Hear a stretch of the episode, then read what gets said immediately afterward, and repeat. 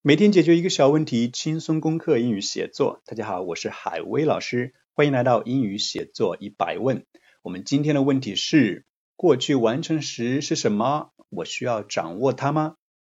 首先来回答第一个问题：过去完成时，它是指截止过去某个时间点的时候，那个动作已经完成了。这个时候呢，我们就用过去完成时。它的正确格式是 had 加上过去分词。给大家举一些例子。By 2012, China had already become the second biggest economy.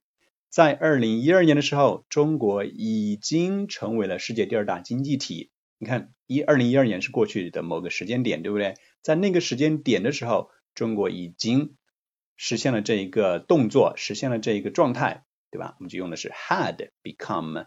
这里 become 是它的过去分词哟，虽然看起来像原形啊，但它是过去分词，become、became、become 是这样子的。第二个例子，When Apple Pay was introduced, mobile payment had already been widely used in China。当苹果支付被推出的时候啊，移动支付呢已经在中国广泛的被使用了。你看。苹果支付这个业务推出呢，已经是一个过去的时间。那在这个过去时间节点之前，啊，后面已经发生了这件事情，所以我们是在过去的某个时刻已经发生了某个事情，用过去完成时。第二个问题，我需要掌握这个时态吗？嗯，我的答案是了解即可啊，因为过去完成时呢，在我们应试的英语写作中间，使用概率是非常低的。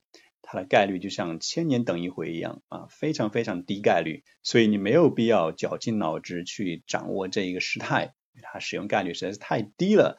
如果你真的要记的话，就只用记住我们这里这个例句，非常好的一个例句啊。By 2012，而且是让人觉得非常骄傲的一件事情，对不对？By 2012, China had already become the second biggest economy in the world，已经成为世界第二大经济体。当然了，在听众中间。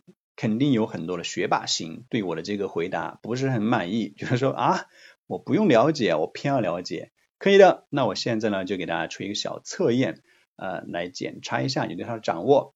把这一句话呢翻译成英语。等我开始念大学的时候，表姐妹已经清华毕业了，并找到工作了。这里的毕业呢已经给他提示了，用 graduate。如果你要检查自己是否掌握了过去完成时。嗯，把这句话翻译出来，留言告诉我。Okay, folks, that's all for this episode. Thanks for watching. See you soon.